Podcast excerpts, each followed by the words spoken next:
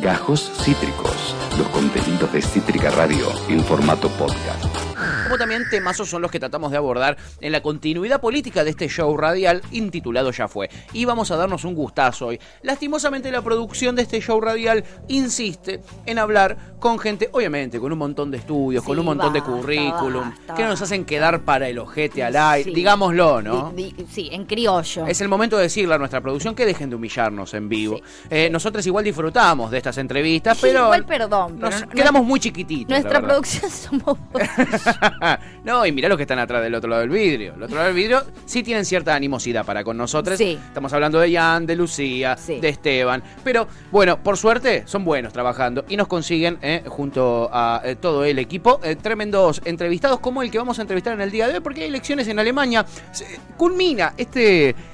Estos 16 años de Angela Merkelismo en Alemania, ¿Y cómo termina? No de la mejor manera, porque su partido está eh, acaba de eh, perforar el piso histórico. Nunca había sacado menos del 30% de los votos y en esta elección acaba de sacar un 24% de los votos. 16 años de Angela Merkel y para hablar de esto, de qué significa, de qué resultados nos deja esta elección. La eh, famosa crisis de representatividad. Ah, no sé si lo vamos a preguntar a él. Él es analista internacional, es abogado, maestrado en Derecho Administrativo, eh, está eh, cursando también una maestría eh, eh, internacional en el Ditela. Es nada más y nada menos que Martín Shapiro. ¿Cómo estás, Martín? Bienvenido, ya fue. Pato y. Tuti te saludamos.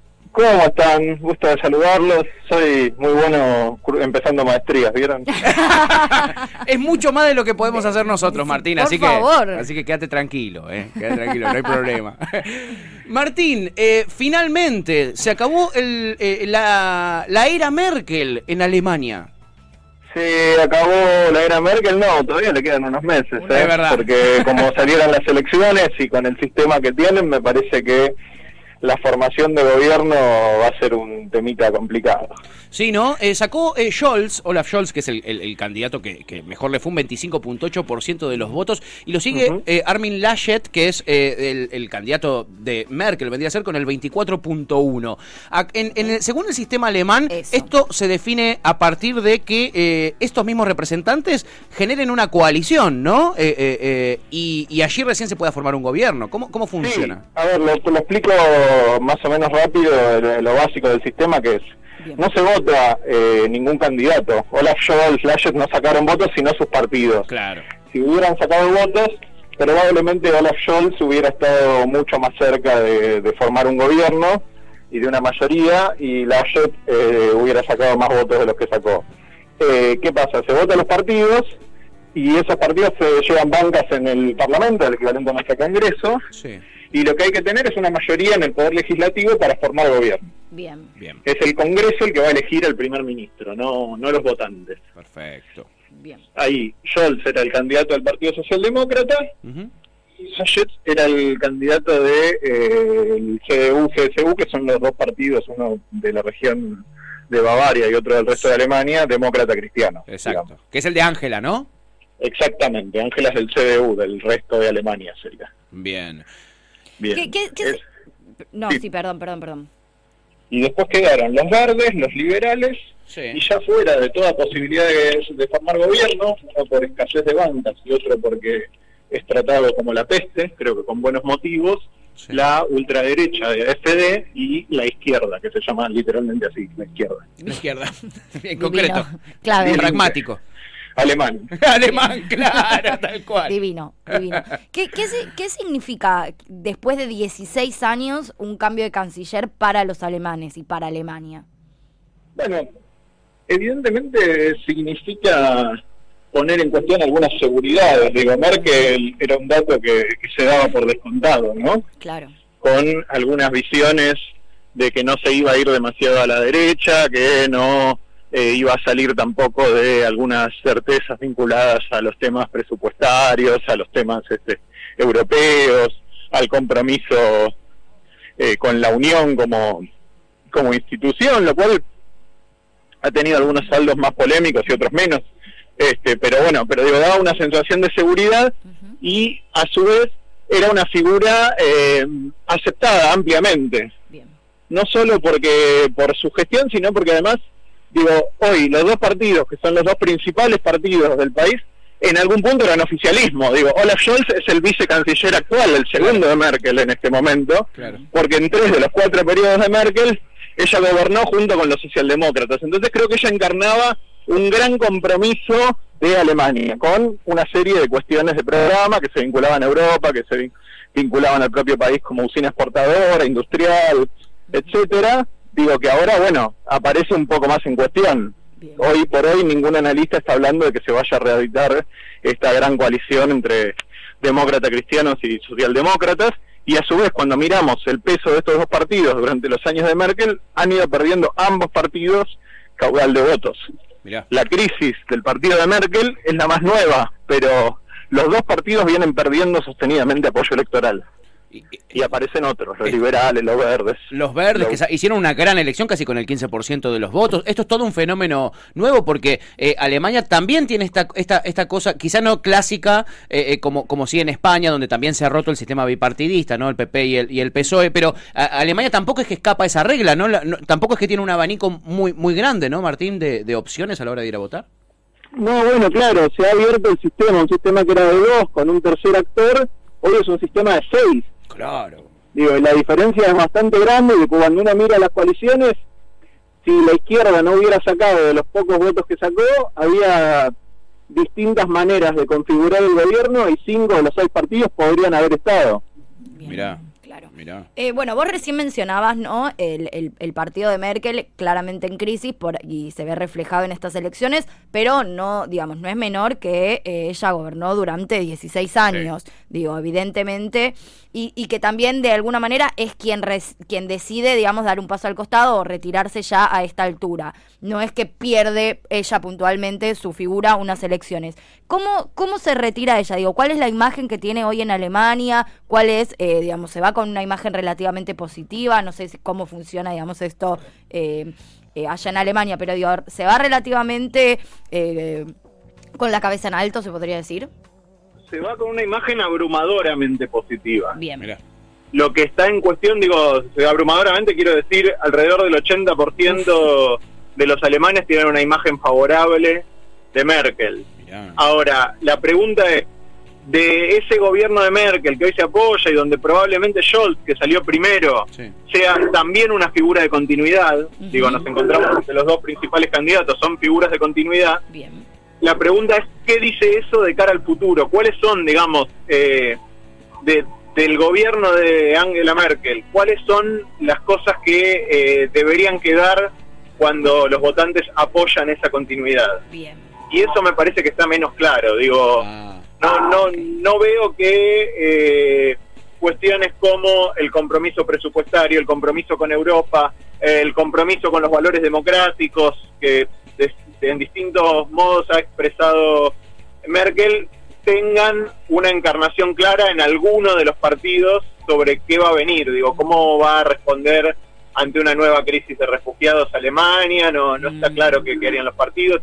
Cómo va a responder Alemania ante una necesidad de eh, volver a poner fondos comunes como se hizo durante la pandemia europeos, cómo va a responder Alemania frente al techo de deuda. Me parece que, un montón de cosas que con Merkel eh, pudieron transitarse justamente, como que se dieron soluciones ad hoc de sentido común, entre comillas, eh, ante cada crisis, no hay una brújula sobre qué hacer, justamente porque me parece que se resolvió a cada crisis de una manera casuística. Claro. Digo, Merkel fue pragmática y esa es su virtud y por eso es este valorada, pero a su vez me parece que deja pocas definiciones de continuidad para, para quien la suceda.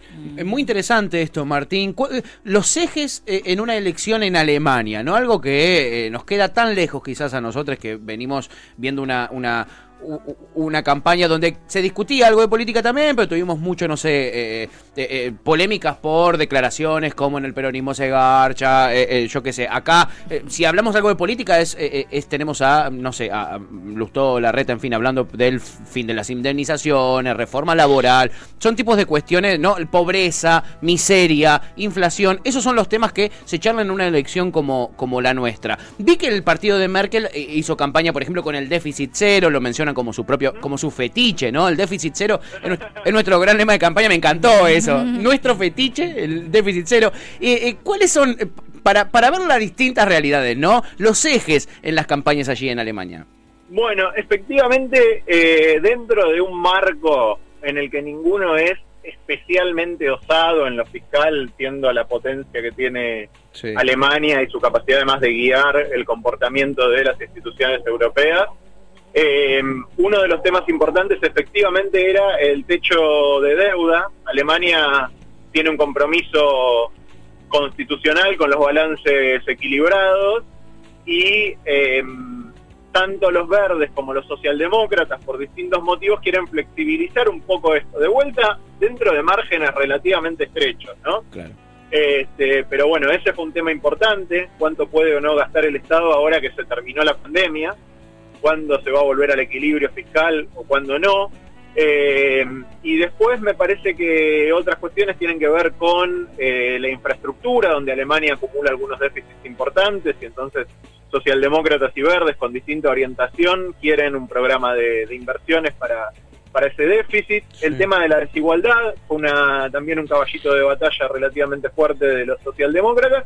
Y el tema del cambio climático en la agenda verde y en general en Europa que eh, se vuelve un tema ineludible. Mm. Pero de vuelta, aquí tenemos este, quizá menor intensidad, pero no hay un partido, salvo Alternativa por Alemania, la ultraderecha, que realmente cuestione el compromiso climático. Claro. Creo que es un marco de muchos partidos, pero a su vez con un establishment fuerte, paradójicamente. Quiero decir, algunas ideas fuerzas sobre lo que tiene que ser Alemania eh, se discuten en los márgenes. Y obviamente eso en los márgenes, cuando haya un caso, cuando haya un problema, tiene enormes implicancias. Pero si uno mira, las diferencias programáticas no son enormes. No hay una posibilidad de catástrofe y también por eso está tan abierto qué coalición podría gobernar. Porque así como hay muchos partidos con relativamente pocos votos, eh, tampoco son tan insalvables las diferencias que uno diga, no, los liberales con los socialdemócratas nunca podrían acordar. Los verdes con los liberales no los podés juntar. No, bueno, sacando a la ultraderecha y a la izquierda, podés juntar a todos. Claro. Eh, eh, la, cuestionan a Merkel por haber estado 16 años en el poder. Acá sería eh, insólito, ¿no? autoritario es lo mínimo que, dictadura, de, todo. cuando digo acá me refiero a América Latina, no, no solo a, Argentina, Martín. alguien se le ocurre cuestionarle eso a Merkel o ni siquiera está sobre la mesa eso? No, no está sobre la mesa. Hay que decir un pequeño matiz con nuestros sistemas que es eh, la canciller tiene muchas menos atribuciones y mucho más en un gobierno de coalición que, el presidente, ¿no? Pero bueno, me parece que, los cuestionamientos sobre Argentina y algún supuesto autoritarismo, y en muchos lugares de América Latina es igual, en algunos hay más fundamento, eh, son bastante pobres. Digo, creo que hay que dejarlo claro. en Alemania no se cuestiona, el sistema es distinto, pero realmente los, los cuestionamientos en América Latina muchas veces dejan mucho, mucho que desear. Mucho.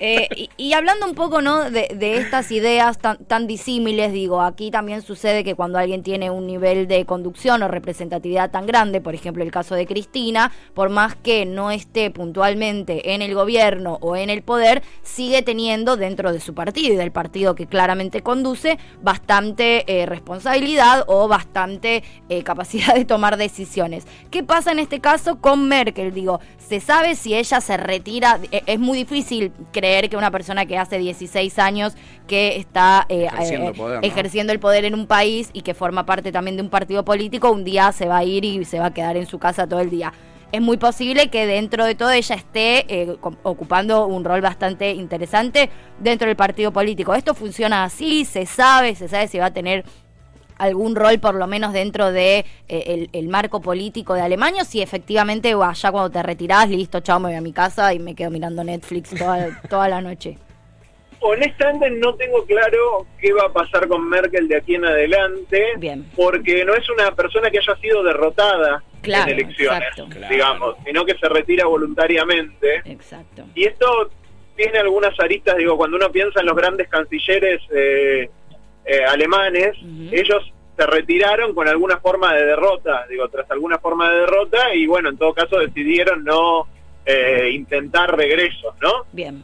Eh, me parece que, que en el caso de Merkel yo me imagino, y por supuesto es puramente especulativa esta respuesta, así que tómenla como tal si después Bien. no pasa. Bien. Este, pero me imagino más un rol de Estado, entre comillas. Bien. Creo que probablemente es una persona que incluso podría llegar a ser presidenta, que no es el jefe de gobierno, Exacto. sino el jefe de Estado. Bien. Y creo que fuera de eso eh, podría tener un liderazgo de índole moral, digo, respecto de su partido. Por ejemplo, si a alguien en su partido se le ocurriera eh, salirse de eh, el- lo que es el, el cerco, el cordón sanitario hacia la ultraderecha y hacer como pasa en muchos otros países de Europa, donde la ultraderecha está integrada en gobiernos de centro derecha como socio minoritario, yo creo que eh, Merkel va a tener un rol en el cual tal vez es capaz de marcar un límite.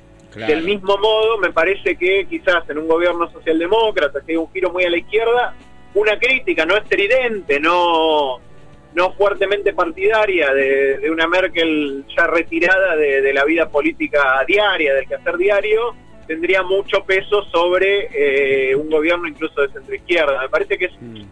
en este sentido la imagino como una figura relativamente suprapartidaria y con un ascendente fuerte sobre la- las decisiones morales de su partido. Bien. Puedo estar equivocándome, tómenlo como, como una especulación. Me inter- bien, me, me- me interesa mucho porque a- además eh, eh, Ángela también puede llegar a ocupar ese lugar también para, para lo que es el europeísmo, ¿no, Martín? Porque esto también significa que, que haya consenso en una continuidad, más allá de qué partido termine siendo el mayoritario en estas elecciones y, y quién termine siendo canciller o no, eh, hay una continuidad. Y esto también significa una continuidad para una Europa que fue muy marcada por la gestión de Merkel en estos últimos 16 años, ¿no?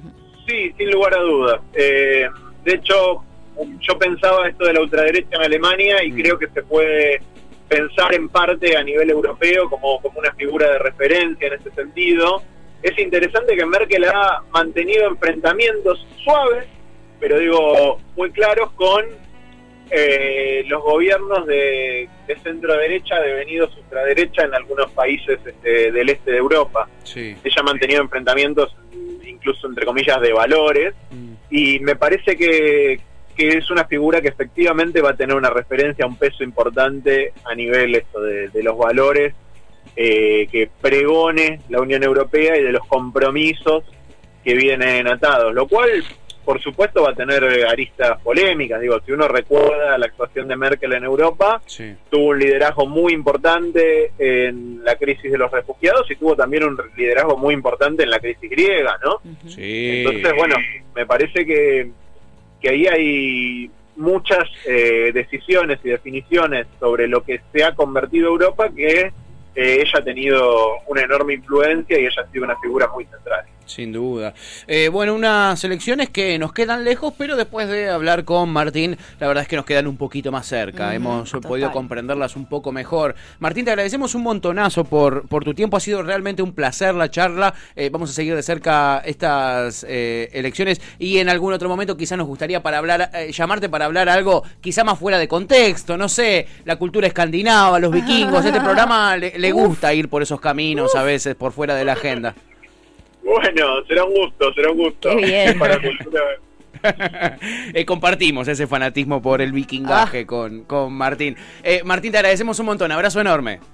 Abrazo, gracias por la invitación. No, un placer, vos, un placer. El gustazo de conversar con Martín Shapiro. Eh, nada, nos queda todo mucho más claro, Uf, la verdad. sí, acá de hecho Tevi, por supuesto, que se quedó especial y exclusivamente por esta nota. Sí. Dice muy completo, el fin de una era Sí. es un proceso que recordaremos por décadas. Tal cual. A mí me parece muy interesante, eh, digo, más allá de que incluso obviamente en Europa o en Estados Unidos nadie puede discutir también la cultura machista que, que funciona a nivel global, digo, hace 16 años Hmm. eh, en, aquí era bastante más difícil, bueno, Cristina eh, estuvo, ¿verdad? Sí. Pero digo, ¿cómo 16 años pudo sostenerse con esa imagen una mujer en el poder, digo, ¿no? Con 80% Es de una- aprobación, Es amiga. eh, realmente muy interesante. Y son fenómenos que pasan en muy pocos lados, Sí, ¿no? Una sí. mujer que pueda efectivamente eh, cumplir ese rol eh, político y de poder se ve poco. Totalmente, coincido. Se ve muy poco. Coincido al 100%. Un placer hablar con Martín Shapiro. Yo les recomiendo que lo sigan también en las redes sociales, eh, que busquen entrevistas que él ha dado y, y viene dando en los medios de comunicación. Eh, lo siguen en Twitter como Martín Shapiro, por supuesto. Es una persona eh, que sabe un montón y que también es muy se presta mucho para la explicación a las personas que somos ignorantes como nosotros. Sí, ¿no? Mar- en Twitter es Martín Shapiro guion bajo. Guión bajo, efectivamente. Es analista internacional, está cursando un magíster allí en la Ditela, es ah, abogado, maestrado en Derecho Administrativo, tiene un montón de títulos, todo lo contrario a nosotros, Sí, chiquis. Una persona que sabe de verdad. Gajos Cítricos, los contenidos de Cítrica Radio en formato podcast.